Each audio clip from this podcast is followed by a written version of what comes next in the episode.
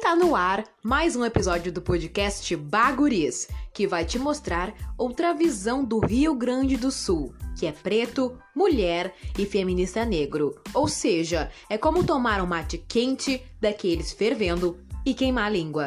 Vai te fazer repensar. E aí, guris, como é que vocês estão? Eu realmente espero que tudo esteja indo bem. Eu sou a Alana Oliveira e este é o terceiro episódio do podcast Baguris.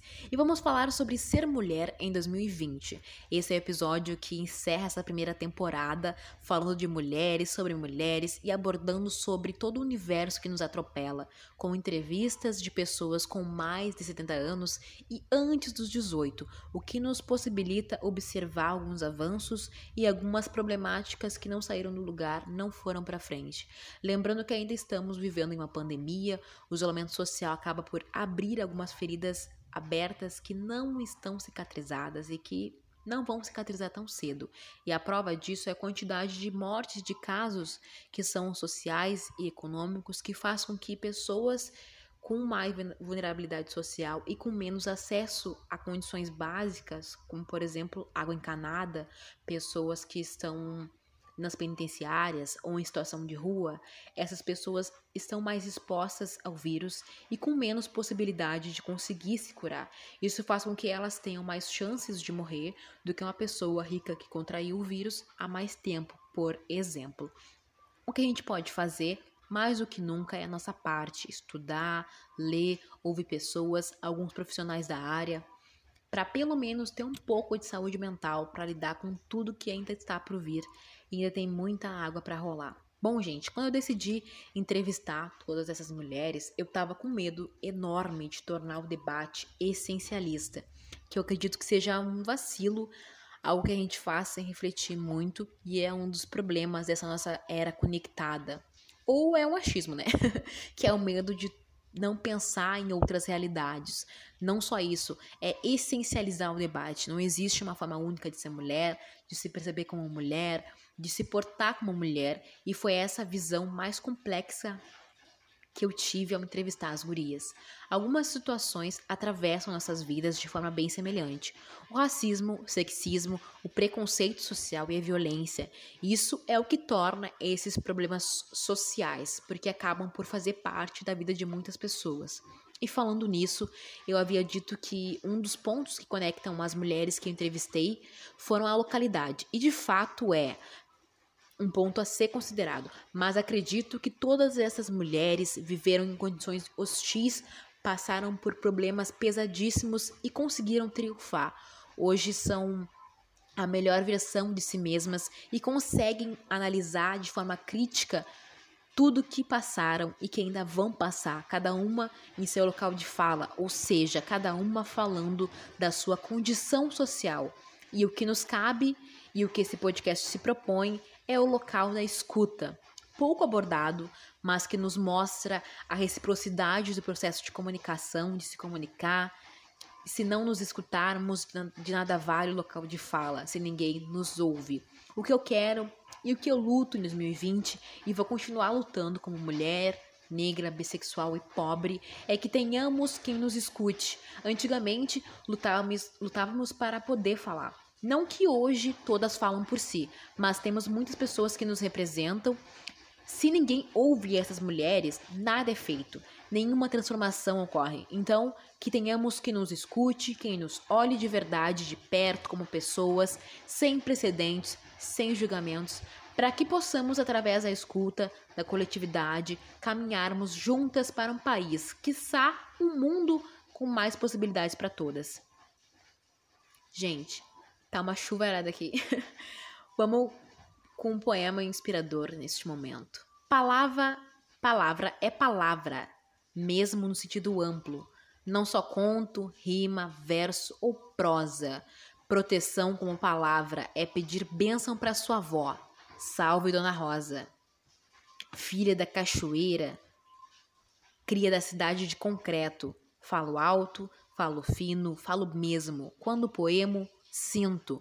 Costurar palavras é a arte de peito exposto, pulsando o eco da gente. O oco do meu sexo não define o eu pessoa. Silêncio não é palavra feminina. A voz tem força que a boca desconhece. Pensamentos versam e guiam caminhar.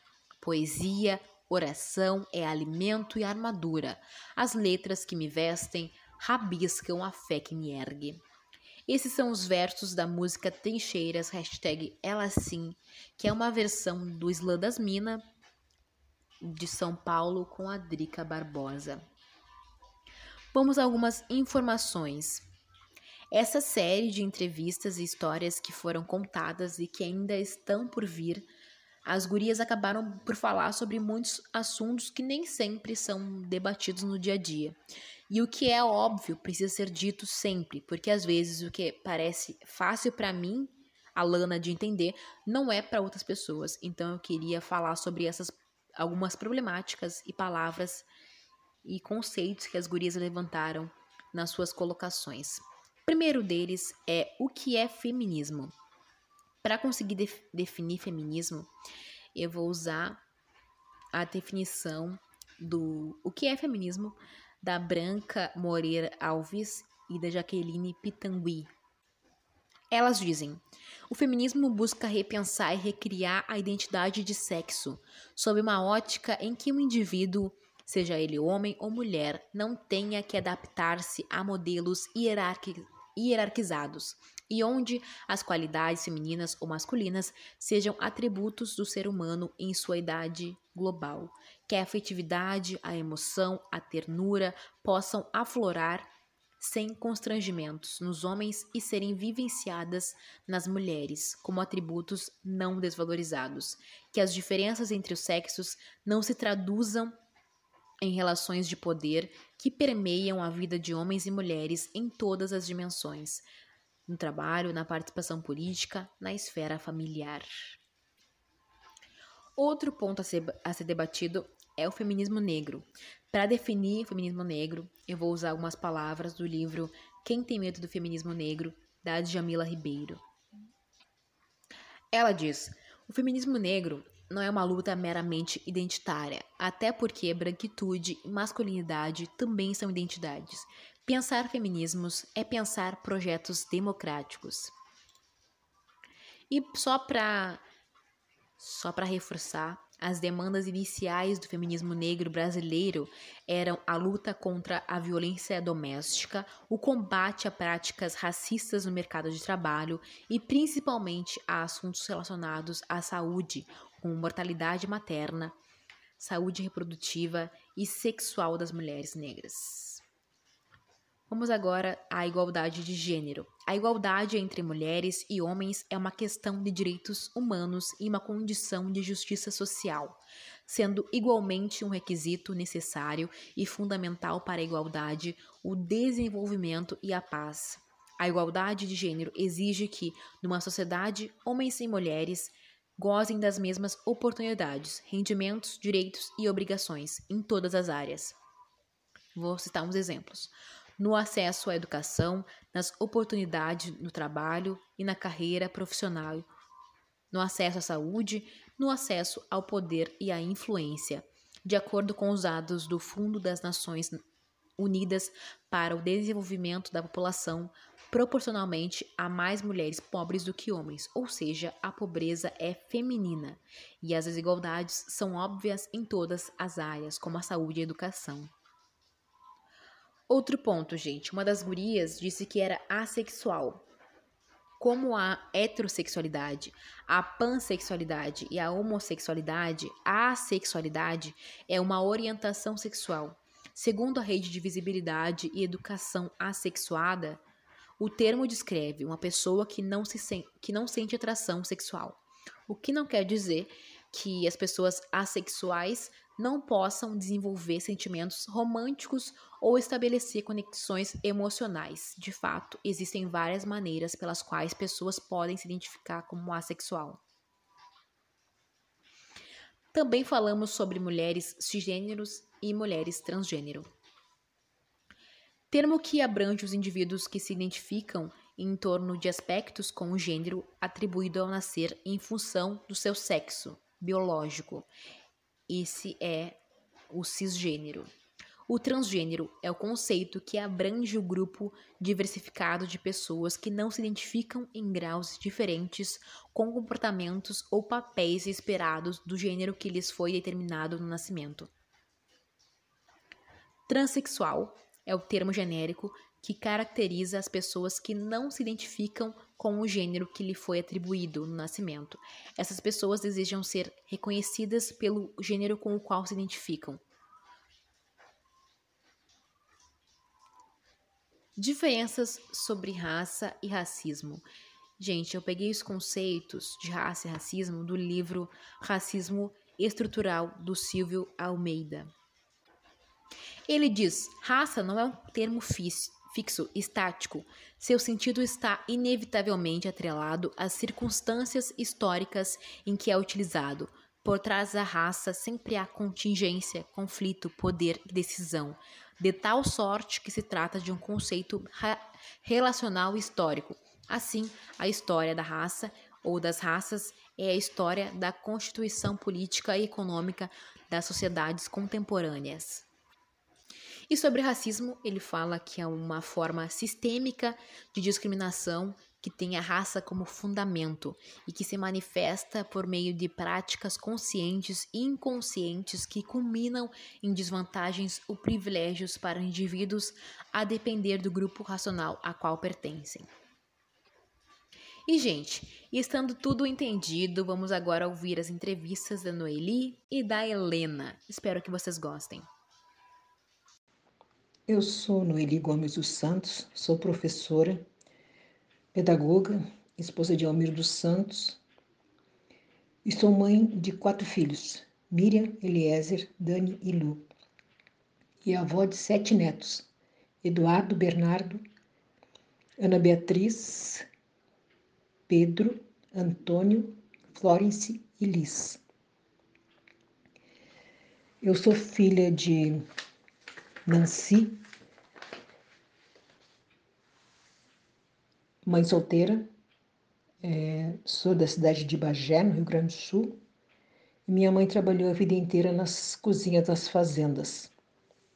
Por necessidade, ela me deu para adoção aos oito meses de idade. Deve ter sido muito duro, porque eu nasci em 1947, tenho 72 anos, e naquela época devia ser muito doloroso né, para uma mãe ter que dar seus filhos. Mas ela sim o fez, ela era muito corajosa. E ela sabia em quem confiar a sua filha.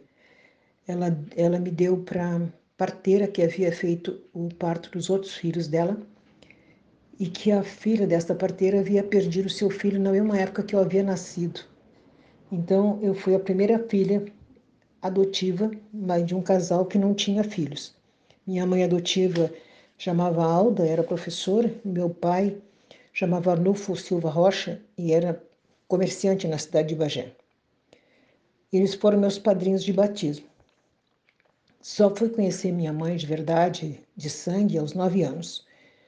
Eu não sabia que eu era filha adotiva. Achei que eu fazia, que eu era irmã de Auxiliadora e Vera Lúcia, que nasceram depois de mim.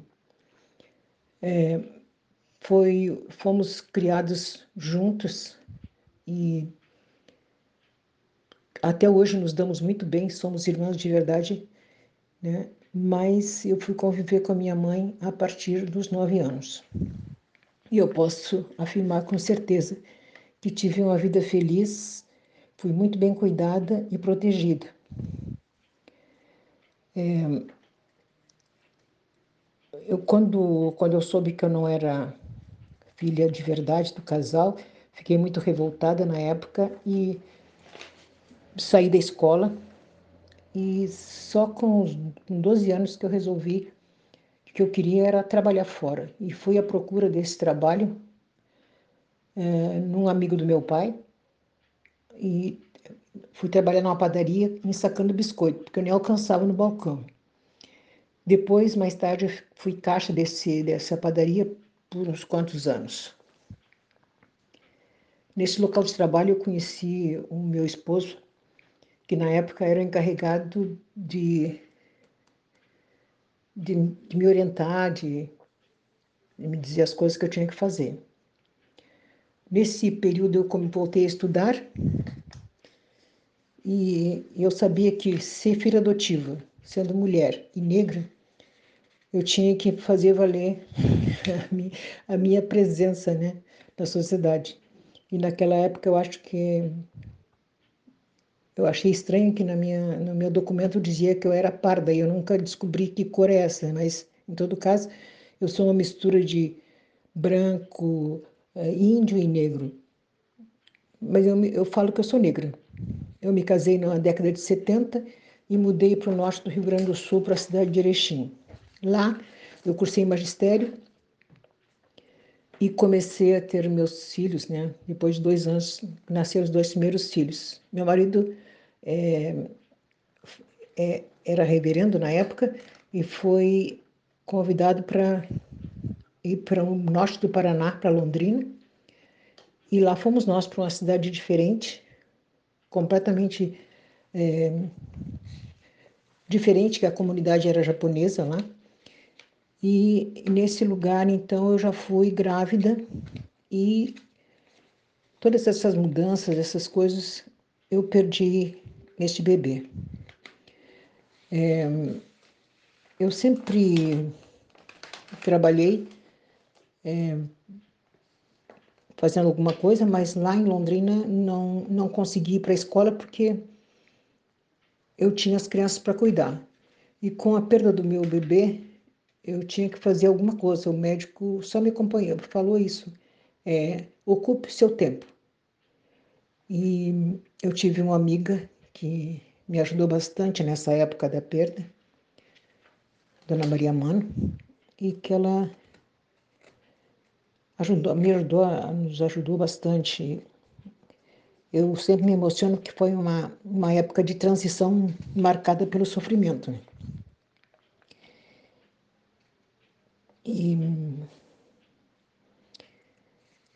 eu acho que, a, que essa, essa transição, ela, na vida da gente, das mulheres e dos homens, ela tem diversas etapas.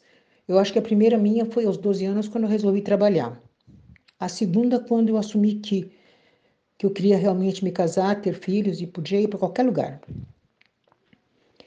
E a terceira foi quando eu mudei para essa cidade do Paraná, que eu não conhecia ninguém, e lá fui eu com dois filhos pequenos, sem conhecer ninguém, nos aventuramos, numa, foi uma época bem difícil, né? E, e a perda do bebê tornou isso muito sofrido também, mas eu me tornei uma mulher bem mais forte e aprendi a conviver com sofrimento e com ausências e coisas assim.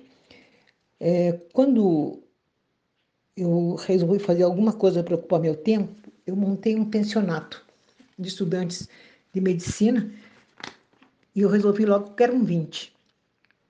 20 mais as duas crianças que eu já tinha. Então eu trabalhava o dia inteiro e só dormia no cansaço mesmo, né? Foi foi assim uma época difícil, mas eu sobrevivi porque eu estou contando essa história aqui, né?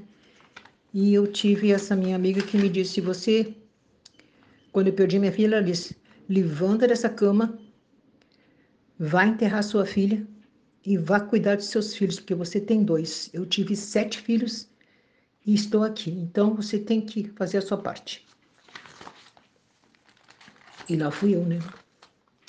Bom, é, eu acho que depois dessa dessa, dessa perda toda, o segundo golpe, realmente a segunda etapa bem difícil foi quando nós voltamos para o. Depois dessa época, nós voltamos para o Rio Grande do Sul e eu fui trabalhar na escola. Então, eu terminei meu magistério, eu estava na faculdade, eu dava aula de manhã, estudava tarde e, e dava aula à noite.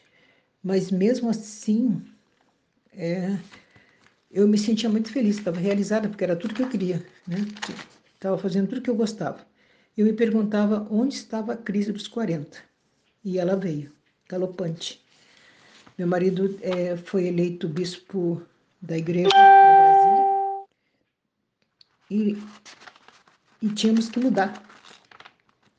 Ou eu ficava na cidade para realizar meus sonhos todos que eu queria de, de crescer, ser um professor universitário, qualquer coisa assim, ou eu tinha que ir embora e perder tudo, essas coisas, mas pelo menos eu tinha meus filhos e meu marido. E foi o que eu fiz, eu tinha prometido que ia ficar com ele. Então, eu fui para Brasília. Esta bela cidade quase me fez morrer, mas graças a Deus as coisas foram bem difíceis para todos nós, mas vencemos essa etapa. E eu me envolvi com muito serviço social, com crianças, com mulheres e Fiz muitos cursos, participei de congressos, de encontros internacionais, nacionais, participei de encontro de mulheres, do curso de verão, por 10 anos eu trabalhei, fiz curso de Bíblica na ótica feminina. Então, eu me tornei uma batalhadora na causa das mulheres e ajudei muitas, muitas mulheres. E, no interior da, aqui do Goiás, eu fui ameaçada por cafetões numa cidade chamada Nápoles, porque nós tínhamos é, mandado muitas moças embora para suas casas, tínhamos pago suas passagens, porque elas tinham vindo enganadas e estavam no trabalho do, de meretrício. É, trabalhamos também com as mães das crianças do projeto que era de alfabetização e reforço escolar. É, ensinando o ofício para as mães, para que elas pudessem também sobreviver, além do, do trabalhar em casa, fazer alguma coisa que rendesse para elas. Foi muito bom, foi muito importante e a gente se, tor se torna muito mais forte quando a gente vê que as pessoas é, crescem junto com a gente. Aprendi a linguagem inclusiva é, com os estudos bíblicos, eu aprendi essa linguagem inclusiva e ensinei muitos homens e muitas mulheres a não julgar, não discriminar ou fazer juízo das, das mulheres em geral. Nessa, nessa luta e nesse estudo, eu me tornei uma feminista na prática. Só fiquei sabendo que eu era uma feminista porque alguém me disse: você virou uma feminista de carteirinha. Eu, eu aceitei. Eu acredito na força das mulheres. E a cada dia fico mais encantada com o crescimento e o saber dessas mulheres nas diversas camadas sociais ou culturais. Eu acredito que, que como Cristo falou, não importa se você não sabe ler, se você, se você é rico ou se você é pobre, o que importa é que as coisas boas Deus coloca na boca dos pequenos. E aprendi muito com mulheres é, bem pobres, analfabetas. Minha mãe era analfabeta, aprendi muito com ela e para aprender tudo que ela tinha para ensinar, eu tinha que nascer muitas vezes, porque ela tinha muito a ensinar. E sempre que eu posso, eu repasso textos e escritos das mulheres sábias.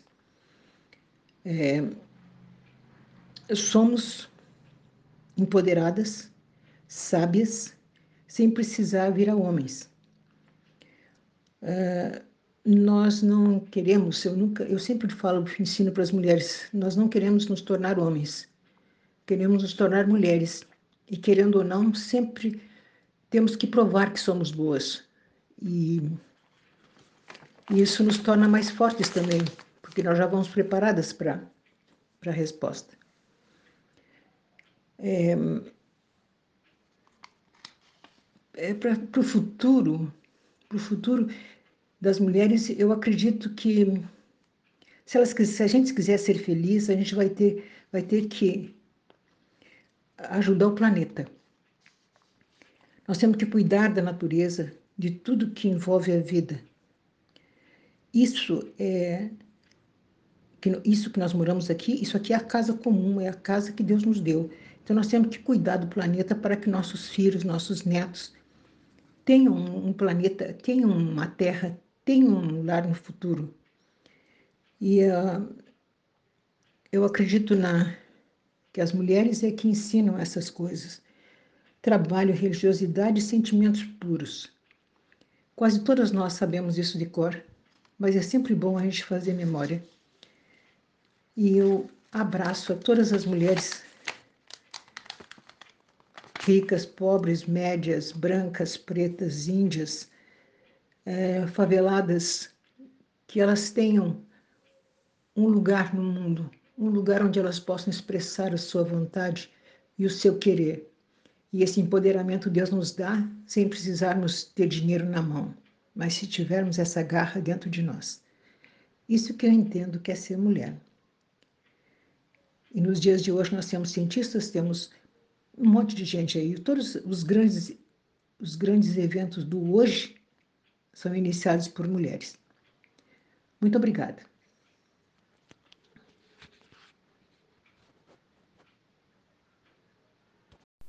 Bom, olá a todos, meu nome é Helena Oliveira, eu tenho 17 anos, uh, atualmente sou uh, uma estudante fazendo o ensino médio integral técnico em administração pelo Instituto Federal de Educação, Ciência e Tecnologia do Rio Grande do Sul, campus Viamão. E eu fui convidada pela Alana para participar deste podcast. Então, irei responder umas perguntinhas falando um pouco sobre a minha vivência e a minha perspectiva a partir de uma jovem, 17 anos, mulher uh, e principalmente negra. Bom, uh, na escolha do meu curso, assim, era entre administração e meio ambiente, né, para a escola que eu queria. E eu optei por administração porque eu acredito que é uma área mais versátil, onde eu posso me adaptar melhor a outras escolhas que eu venha a fazer futuramente. Uh, ser mulher nunca me afetou, acho, diretamente, pelo menos não agora, nessas escolhas, porque a gente ainda é muito jovem, então. Uh, é uma coisa mais ampla. Eu acho que só me afetou, assim, que eu senti mesmo esse impacto quando eu me interessei mais pela área contábil. Porque na área de administração tem marketing, RH, uh, entre outras diversas áreas. E a que mais me chamou a atenção é a área contábil, mas hoje em dia ela é dominada mais por homens e homens que são né, brancos. Então acho que foi a partir deste momento que eu senti o baque de como seria enfrentar isso se eu quisesse realmente seguir no ramo da administração. Porque eu faço técnico, mas eu sempre tive o sonho mesmo de fazer medicina. Mas ser mulher e ser negra é um pouco complicado, né? Pela situação que vai muito além do financeiro, né? E sim pela adaptação àquele ambiente, e aceitação e toda a perspectiva de empoderamento. Então, sempre foi muito difícil essa questão da escolha, mas sentir o baque mesmo de ser mulher foi quando eu me interessei pela área contábil. Uh, eu lembro de ter me dado conta, assim, de fato, de que eu era uma mulher, porque uh, eu lembro que teve um momento que a minha mãe uh, ela apontava para as minhas partes íntimas e ela dizia que eram lugares que eu deveria cuidar, proteger e que eu não poderia deixar que outras pessoas tocassem. E um momento assim que eu me lembro muito bem assim, que eu realmente me dei conta de que eu sou uma mulher e que eu tenho restrições, foi porque por volta de 6, 7 anos, assim, no verão, eu costumava muito a brincar, né, de shorts e brincava às vezes até sem blusa, sabe? Porque era uma criança, assim como qualquer outra.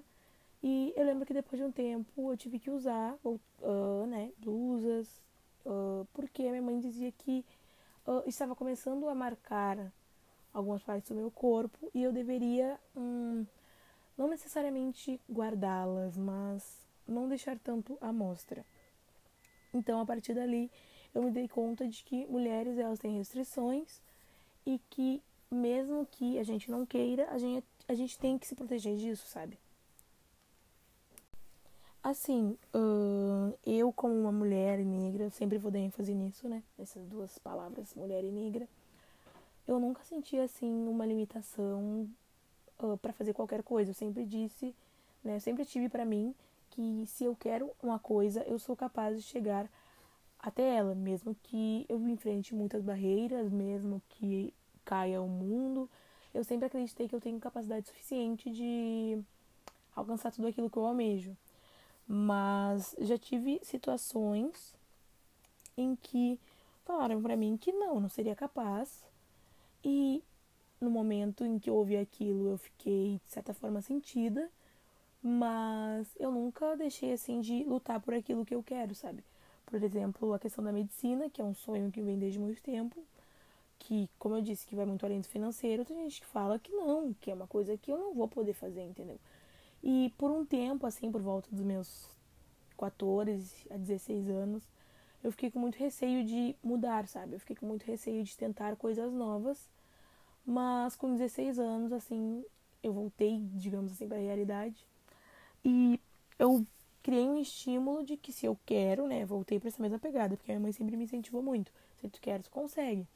Não vai ser fácil, ninguém nunca disse que seria, mas se tu quer, tu é capaz de conseguir. Então, assim, depois dos meus 16 anos, eu comecei a me engajar muito mais em projetos tanto que eu acabei conhecendo a Alana e tudo mais. E assim, dali foi. A tendência foi só aumentar, sabe? Eu sentia, né? Sinto até hoje, quando eu entro em algum lugar, que eu sinto como se não fosse pelo estar ali, mas eu sei que de fato aquele lugar era é, é meu por direito, sabe? Porque, por exemplo, por exemplo não, né? Mas uh, de, uh, em dezembro até fevereiro, né? Meados de fevereiro, eu fiz um intercâmbio na Itália por dois meses e, querendo ou não, lá eles não têm, assim, muitos jovens, ainda mais jovens negros, né? Uma mulher jovem negra. Uh, então, quando eu chegava aos lugares, as pessoas me olhavam, tinha lugares que eu frequentava e parecia que não era para eu estar ali, mas tinha conteúdos que eu sabia, mas foi aí que eu senti, assim, a limitação de não poder opinar, porque o próprio professor, ele era um pouco machista, então ele ouvia mais a opinião dos meninos do que a minha. Então, a gente sente mais essa questão do baque, sabe? A gente sente uh, que ser mulher nos limita não só na questão do que vestir, do que se, como se, de como se maquiar, do que falar, sabe? Vai muito pela pelo que a sociedade ela traz pra gente, sabe? Muita gente fala que a transição de menina para mulher ela vem a partir da primeira menstruação. Uh, para mim isso não é real, porque uh, eu não senti nenhuma diferença, só senti que. Uh, eu, meu Deus do céu, o que está acontecendo com o meu corpo? Está mudando e eu tenho que. É uma mudança natural e vai me transformar em uma nova pessoa, porque é uma coisa nova na minha rotina e no meu ciclo, né? Então, uh, para mim não é uma mudança, sabe, que transforma uma menina em mulher. Eu acho que a gente parte do princípio que a sociedade impõe com que as meninas amadureçam primeiro, mesmo que tenham estudos realizados por homens, né, que não dá para se confiar tanto, dizendo que as mulheres elas, né, amadurecem primeiro que os homens. Para mim isso não é realidade, não é uma coisa que eu acredito, porque dizem que a mulher ela já nasce, né, com aquele instinto materno, então ela já é hum, definida uh, amadurecer mais rápido, o que para mim não é verdade. Então, não é uma questão de ter uma transformação, mas é a questão de que não é como os homens, sabe? Que os homens, no tempo deles, eles amadurecem e se tornam homens de fato. As mulheres, elas já têm aquele posicionamento. Tu tem que fazer isso, tu tem que fazer aquilo, tu não pode agir assim, tu não pode agir desta outra forma. Então, eu acho que é a partir daí que surge este, essa transformação. Uh, ela surge mais ou menos em meados dos 14 anos, no meu ponto de vista, que eu e das meninas que eu convivo, sabe, assim, ao ver, ao meu ver assim de conviver com elas, a partir dos 14 anos parece que dá uma mudada e mais coisas são impostas à mulher, porque por exemplo, cuidar da casa, já começa aí, tipo, ah, uh, lavar tua própria roupa, coisas assim, que são baseadas na minha realidade, em pessoas ao meu redor, sabe? Já começa aquela coisa do instinto uh, materno o instinto de a mulher ser dona de casa. Então é aí que ocorre aquela transformação, porque são coisas que são impostas, não é uma coisa natural. Então, por exemplo, uma mulher até hoje pode ter o instinto de uma menina, mas a sociedade impôs coisas para elas que ela teve que se tornar uma mulher, ela teve que amadurecer, ela teve que se tornar responsável. Não que meninas não devam se tornar, mas de uma maneira forçada, de uma maneira imposta, é uma coisa que acaba prejudicando, de certa forma, a saúde mental das meninas na nossa sociedade. Eu acho que. Eu acho não, né? Eu tenho certeza, assim, de que o que me torna mulher é toda a minha essência. Como assim? Né? Toda mulher tem a sua própria essência e é isso que torna ela ela mesma. Porque eu tenho os meus princípios, eu tenho as coisas que eu defendo, eu tenho as coisas que eu acredito e ser mulher faz com que, de certa forma, não que eu seja desconstruída, feminista ou algo assim do tipo, mas eu acredito que o que me torna mulher hum, vai muito além dos meus órgãos genitais e da minha estrutura corporal, sabe? Eu acho que é a maneira a qual eu penso e a maneira na qual as mulheres na minha casa, porque a gente é uma casa das quatro mulheres, porque não tem nenhum homem morando com nós. Então, a maneira com que a gente tem todo um companheirismo, uma cumplicidade e a gente consegue viver em sociedade e viver como fazer elegendo uma união, eu acho que é isso que me tornou uh, mulher. Assim, eu nunca estive dentro do padrão feminino e eu acho que o padrão feminino foi uma maquiagem para a sociedade. Porque tem certas coisas que, por exemplo, as pessoas nunca vão crer, né? Eu sempre uso como exemplo a imagem de Jesus Cristo, que é um homem caucasiano, branco, de olhos claros, cabelos loiros e eu nunca vai entrar na minha cabeça que naquela altura, naquela, naquela altura do, do século, né? Naquela realidade, uma pessoa vai conseguir ser de tal, de tal forma. Ainda mais na região onde ocorreram todas as histórias bíblicas, sabe? Então, a partir do momento, né, partiram deste princípio, partiram dessa visão, né? A partir do momento que as pessoas viram aquilo, elas não gostaram, pessoas, digamos assim, com poder, elas disseram assim: temos que mudar. Mudaram já uma imagem, e a partir do momento que mudaram a imagem, de, por exemplo, uma santidade, acabaram vendo que aquela é uma imagem que agrada a todos, digamos assim, todos que têm poder de mudar o mundo, e acabaram impondo isso. O meu corpo não é padrão, eu não sou alta, eu não sou magra, eu não tenho seios empinados, eu não tenho uma bunda extremamente linda, eu tenho traços porque vem da minha etnia e raça, então o meu nariz ser mais largo, a minha boca ser um pouco mais uh, inchada, digamos assim, sem nenhum procedimento estético, vai muito além daquilo que a sociedade quis, sabe? Mas a gente está vivendo um momento em que o feio está se tornando bonito. Não sei se todos vão conseguir entender esse conceito, mas coisas que são usadas, eram usadas como termos pejorativos, hoje em dia as pessoas fazem igual, sabe? Uh, por exemplo, tem uma música do Racionais que fala: Ah, o seu filho quer ser preto. Ah, que ironia. Porque até então isso era uma coisa demonizada, era uma coisa ruim, era uma coisa que ninguém queria ser. E a partir do momento que mulheres negras começaram a se empoderar, outras mulheres brancas quiseram entrar nessa luta pegando junto, sabe? O cabelo crespo, ele ganhou uma vida extremamente forte, ainda mais com a nossa geração que, né, de certa forma, ela tá ali pegando junto na luta, que a gente não aceita mais as coisas, a gente tá aqui para mudar, então a gente muda. Então, com tudo isso, as outras mulheres que são brancas, elas também quiseram pegar nessa luta, mas de uma maneira, de certa forma, errônea.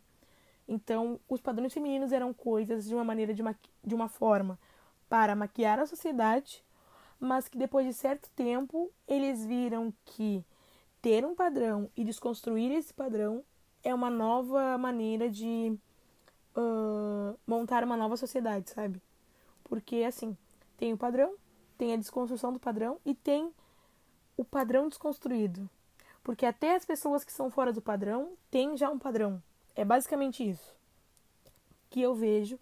E eu penso que as pessoas vão continuar fazendo isso porque é uma técnica de marketing, é uma coisa que traz lucro para elas, é uma coisa que, por exemplo, em creme de cabelo, ter o um empoderamento escrito no, no, no frasco, ter merchandise que tragam isso, é uma forma de trazer uh, lucro e engajamento para a sociedade. Então, eu acho que os padrões femininos eles não passam de formas de fazer com que as pessoas se desconstruam e alimentem até mesmo o capitalismo. Então, eu sou uma mulher, eu sou negra e eu sou pobre porque eu não moro em nenhum lugar de luxo. Eu divido a casa com quatro pessoas, divido meu quarto com duas não temos uma estrutura financeira gigantesca. Fiz o um intercâmbio por ser bolsista, entrei no Instituto Federal por prova. então, assim, eu acho que tendo todas essas condições que eu tenho hoje, elas me fazem ser uma pessoa melhor. Eu acho que ter dinheiro, ter status, ter uma boa, um bom posicionamento na classe uh, social né, e financeira é algo ruim, porque tem acreditado que quanto mais a gente tem, menos a gente dá valor, e isso é verdade. Porque eu conheço muitas pessoas que elas têm tudo, elas têm tudo e elas sempre querem mais. Eu não tenho tudo, eu corro atrás para ter tudo, mas ainda assim eu dou valor para aquilo que eu tenho, sabe? Ser pobre faz com que a gente seja mais humilde e de certa forma a gente é mais alegre porque a gente se contenta por pouco. E ter amigos, né, ter um ciclo de amigos que também vê essa realidade, né, fugindo um pouquinho do tema central da pergunta, também é algo que te ajuda a entender melhor o porquê que tu vive essa realidade, sabe? Porque, por exemplo, eu tenho amigas que se eu convidar para fazer certas coisas, por, por, pelo fato delas terem uma uma classe um pouco que elas serem por, pelo fato delas serem de uma classe superior à minha, elas talvez não queiram fazer as mesmas coisas que eu quero. Entende? Mas agora, se eu tenho amigos que vivem no mesmo na mesma linha que eu, eu sei que eu posso confiar, eu sei que eu posso contar com aquela pessoa, eu sei que ela vai entender o meu lado, porque as pessoas que vivem na mesma realidade, sendo pobres, elas vivem numa união estável, sabe? Uh, tem uma desavença ou outra, mas a gente consegue ver a vida de uma forma melhor. Porque, por exemplo, pessoas que vivem acima da gente, elas sempre querem subir mais. Mas uma pessoa já que ela é pobre, ela tá ali, ela tá embaixo. Se ela subir um pouco, ótimo, mas aqui onde eu tô, eu estou bem, mas eu ainda assim posso melhorar. Sabe? É uma linha tênue entre eu tenho aquilo que eu preciso, mas eu ainda não tenho aquilo que eu quero, sabe?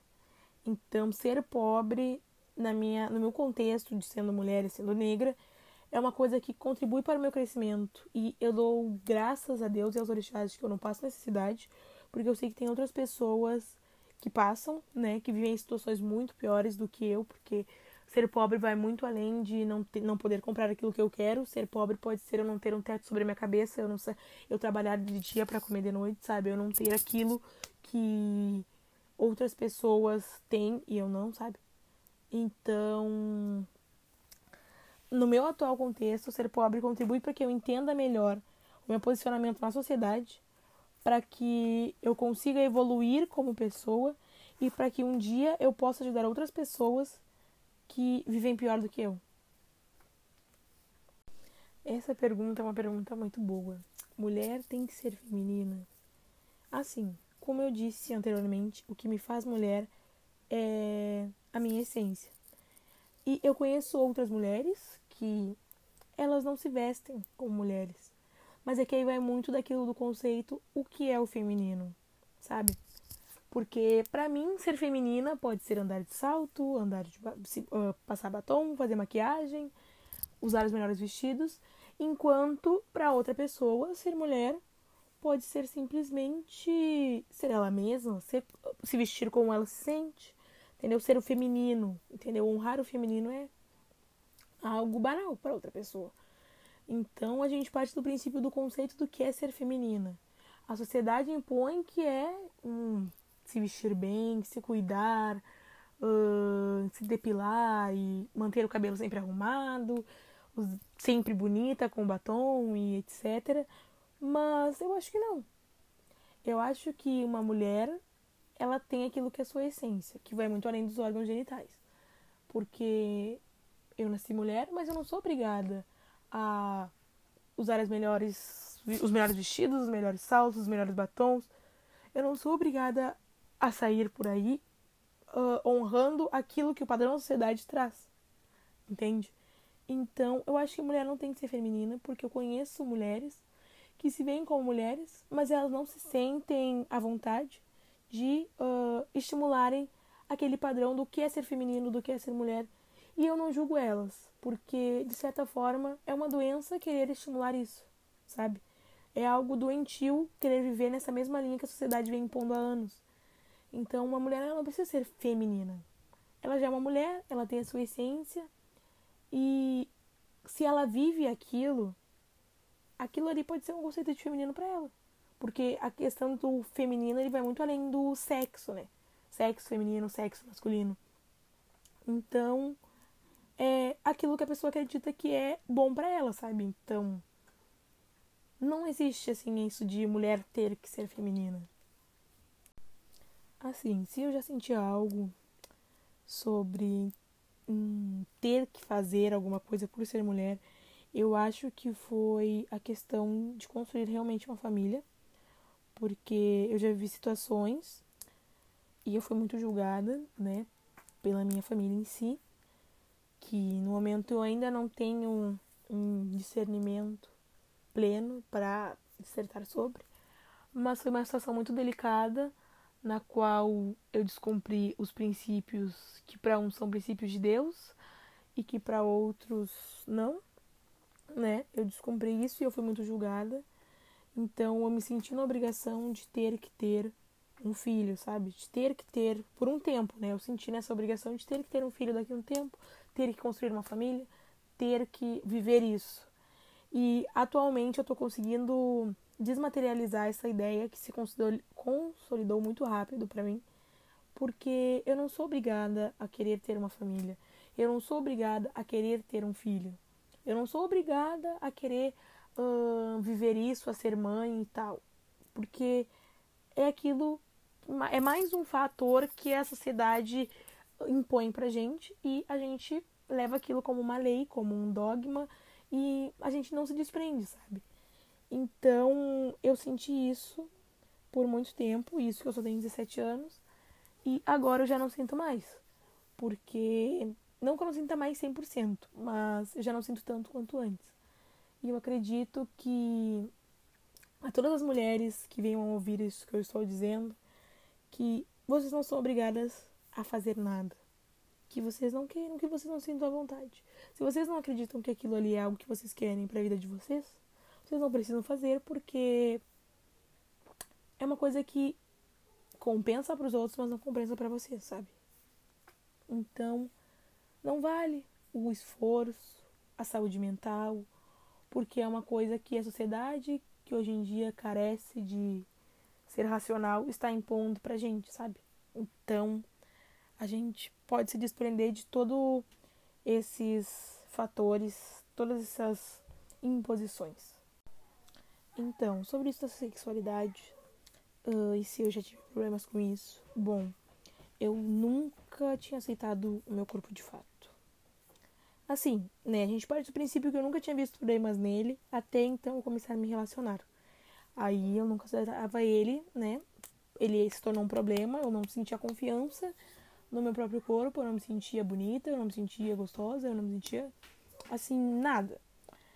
Então, eu namorei durante três anos e eu já me relacionei com outras pessoas. E durante o tempo que eu me relacionei, né, desses três anos, uh, era uma pessoa que sempre uh, valorizou o meu corpo e sempre disse pra mim que eu era muito bonita, não, não só por fora, mas tanto por dentro. Então, depois, no final desses três anos, né, no momento que a relação chegou ao final, o meu ex-parceiro, ele disse para mim que ele talvez não se sentisse mais atraído sexualmente por mim. Então, a partir dali, isso foi em julho de 2019, a partir dali começou a sair uma série de paranoias que até então tinham ido embora. E, né, por volta de 2016 eu tinha me desprendido disso. Tem alguém que gosta de mim, tem alguém que valoriza meu corpo. Então, de certa forma, não tenho mais que me preocupar. O anticoncepcional ele também ele me deformou totalmente, porque eu, eu inchava, parecia que estava enchendo um balão, que simplesmente era muita massa corporal, e eu só tinha o quê? 16 anos, 17. Então, meu corpo ele foi ficando bem assim, não era uma coisa muito agradável, não só de se olhar, mas também de estar dentro dele. Então, a partir do momento que meu parceiro disse aqui, meu ex-parceiro disse aquilo, uh, digamos que meu chão caiu porque se ele não sente, né? Quem é que vai se sentir? Se uma pessoa que esteve comigo três anos não sente mais atraída sexualmente por mim, por que, que uma outra pessoa vai sentir, sabe? E essas paranoias começaram a me assombrar. E então eu demorei um tempo para me relacionar sexualmente com outras pessoas, mas ainda assim, né, eu conheci outras pessoas, né? Isso já por volta de outubro, novembro, que falaram para mim assim, olha, eu te acho bonita, eu te acho uh, isso, eu te acho aquilo, e vai muito além de ter um corpo padrão, sabe? E eu comecei a me desconstruir novamente desses problemas. Tô ainda em transição, né, de tudo isso, porque querendo ou não, o que a nossa mente cria não é qualquer pessoa que consegue desfazer. Então, uma pessoa que quer se relacionar comigo, dizer para mim que o meu corpo é bonito, não significa que ela ache, mas sim que ela só queira usar ele depois. Tanto fez, tanto faz. Então, eu sempre enfrentei esses problemas porque eu sempre era mais gordinha dos amigos. Além de ser mulher e ser negra, eu já era mais gordinha dos amigos. Daí era realmente impossível de se viver, sabe? Tipo, as minhas colegas, né? Ganhavam cartinha, ganhavam bilhetinho, elas eram lindas, elas, elas eram brancas, elas eram magras. E eu era ali uma menina negra, gordinha, que ninguém dava nem as horas. Então é uma coisa que sempre me assombrou, sabe? Tanto que no primeiro ano, do primeiro ao terceiro ano do ensino médio, meu nome ele começava. Meu nome começa, né? Porque eu não dei de nome. Meu nome ele começa com H. E tinha aquele alfabeto colado na parede e na letra H tinha um hipopótamo. E associaram essa imagem a mim. Porque eu era negra e porque eu era gordinha e porque meu nome começava com H. Foram três a quatro anos de puro sofrimento. Então foram coisas que só contribuíram para que eu me odiasse e auto-sabotasse. Então, eu me sinto à vontade hoje em dia de dividir isso, porque eu sei que tem outras pessoas que também passam por coisas similares e elas têm medo de dividir e elas não conhecem outras pessoas que entendem, sabe?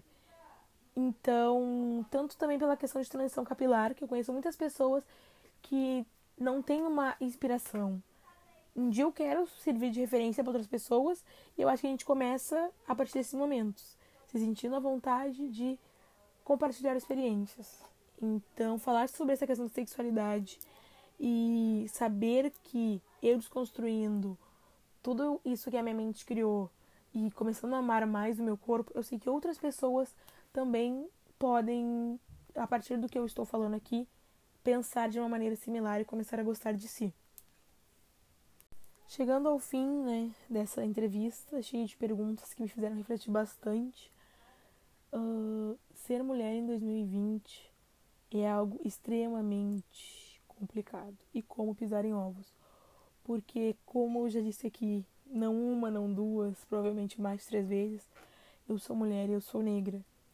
Então, eu sempre vou estar uh, com um pé na frente, mais dois atrás, antes de qualquer atitude. Antes de comprar uma roupa, antes de postar uma foto, antes de querer tirar uma foto, antes de querer me relacionar com uma pessoa, sempre vou estar com aquele receio. E eu acho que atualmente a nossa sociedade está passando por um momento de transformação, porque de tudo que eu li assim, dizem muito que 2020 vai ser um ano de, digamos assim, limpeza. E querendo ou não, a sociedade ela tá passando por isso. E as mulheres estão dentro da sociedade, elas também sofrem. Porque a gente está vivendo muito a questão de. A sociedade tem um padrão, a gente tem que desconstruir esse padrão. Mas quem está desconstruindo esse padrão já são pessoas padronizadas, como eu disse anteriormente. Uh, eu acredito muito nessa questão do feminismo, né, da igualdade de, entre mulheres e homens, mas a gente não pode esquecer que isso é uma luta branca. Isso é uma luta das mulheres brancas que elas não englobam as mulheres negras, elas deixam ali. Então, a partir do momento que a gente conseguir se unir e ser muito mais do que uh, fadas sensatas, ser mulher em 2020 vai ser mais do que algo individual, vai ser uma coisa em conjunto. Porque agora se estão criando muitos termos como sororidade, uh, que as mulheres devem ser uh, amigas umas das outras, mas como é que você é amiga de alguém que faz parte de um movimento que me exclui? A gente está vivendo muito isso em 2020. Então, ser mulher em 2020 está sendo uma coisa muito individual, porque uh, as mulheres negras estão tendo que viver sua própria luta por si só, sabe? Porque todo dia a gente tem que sair de casa vestindo uma camiseta, pronta para resistir, pronta para lutar, pronta para enfrentar o mundo com braços e pernas amarrados, sabe? Então, 2020 está sendo um ano extremamente agitado, está sendo um ano eufórico e ser mulher estando nesse meio, ser mulher e ser negra, onde a nossa cota de privilégios é totalmente zero, é como se eu estivesse dentro de uma casa de vidro, sabe? Porque eu tô ali e a qualquer momento tudo pode desabar e eu não sei como é que eu vou reagir diante disso, porque a minha luta é uma luta individual, não é uma luta que eu sei que importa para outras mulheres, sabe? Talvez importe, mas como elas estão se preparando para me ajudar, né? Já que elas estão criando esses termos de cumplicidade, de união, como que a gente vai sair dessa questão individual? E para finalizar, o recado que eu deixo aqui é que eu quero que todas as futuras mulheres, assim como a minha irmã, que hoje tem sete anos e daqui a um tempo ela vai se tornar uma mulher, eu espero que todas as futuras mulheres elas não tenham que passar pelas coisas que a minha bisavó passou, que a minha avó passou, que a minha mãe passou e que eu estou tendo que passar. Eu espero que a gente consiga mudar a sociedade de forma que a gente não imponha coisas para as nossas futuras mulheres, que a gente dê liberdade a delas serem o que elas quiserem e que a gente não plante uma semente na cabeça dela, delas de que elas têm que fazer tal coisa porque isso já é uma coisa da mulher, sabe? Eu desejo que se as futuras mulheres queiram ser astronautas, cientistas, queiram ser corredoras de Fórmula 1, eu acredito que elas todas têm capacidade de atingir esses objetivos. Mas tudo isso se baseia na nossa luta. Então, eu espero muito que para todas as futuras mulheres a nossa luta que eu estou vivendo hoje não seja em vão e que a gente consiga uh, mudar o mundo de uma forma que elas consigam ser livres, espírito, espíritos livres que mantenham a sua própria essência. Eu imagino que o futuro ele vai ser pleno para todas elas, em que todas serão amigas, não amigas, né? Mas que a gente não tenha que ter essas lutas individuais onde uma se encaixe e duas não. Eu penso que no futuro tudo isso possa mudar se a gente parar de viver como individuais, viver esse individualismo, sabe? Viver em conjunto e uma apoiando a outra. Tem muito aquele termo de ninguém solta a mão de ninguém, mas é uma luta à parte. Para nós que somos mulheres e ainda mais nós que somos mulheres negras. E também tem um termo que eu levo sempre comigo, que é uma sobe e a outra puxa, que é uma charge que foi feita, que tem uma mulher negra puxando a outra. E eu acho que é isso que eu quero para as nossas futuras mulheres, ainda mais para nossas futuras mulheres negras. Uma sobe, a outra vem junto e a gente sempre mantém a nossa cumplicidade, resistindo e não perdendo a nossa essência, que é aquilo de melhor que a gente tem e que ninguém pode tirar da gente. Participaram deste podcast a Noeli ou a tia Noi para minha família e a Helena. E está chegando ao fim esse episódio. Eu te espero na próxima terça-feira com mais baguris trazendo temas que eu queria sentar e conversar no recreio. Um beijo e até logo. Continuem vivos e se cuidando, tá, gente? Um beijo grande.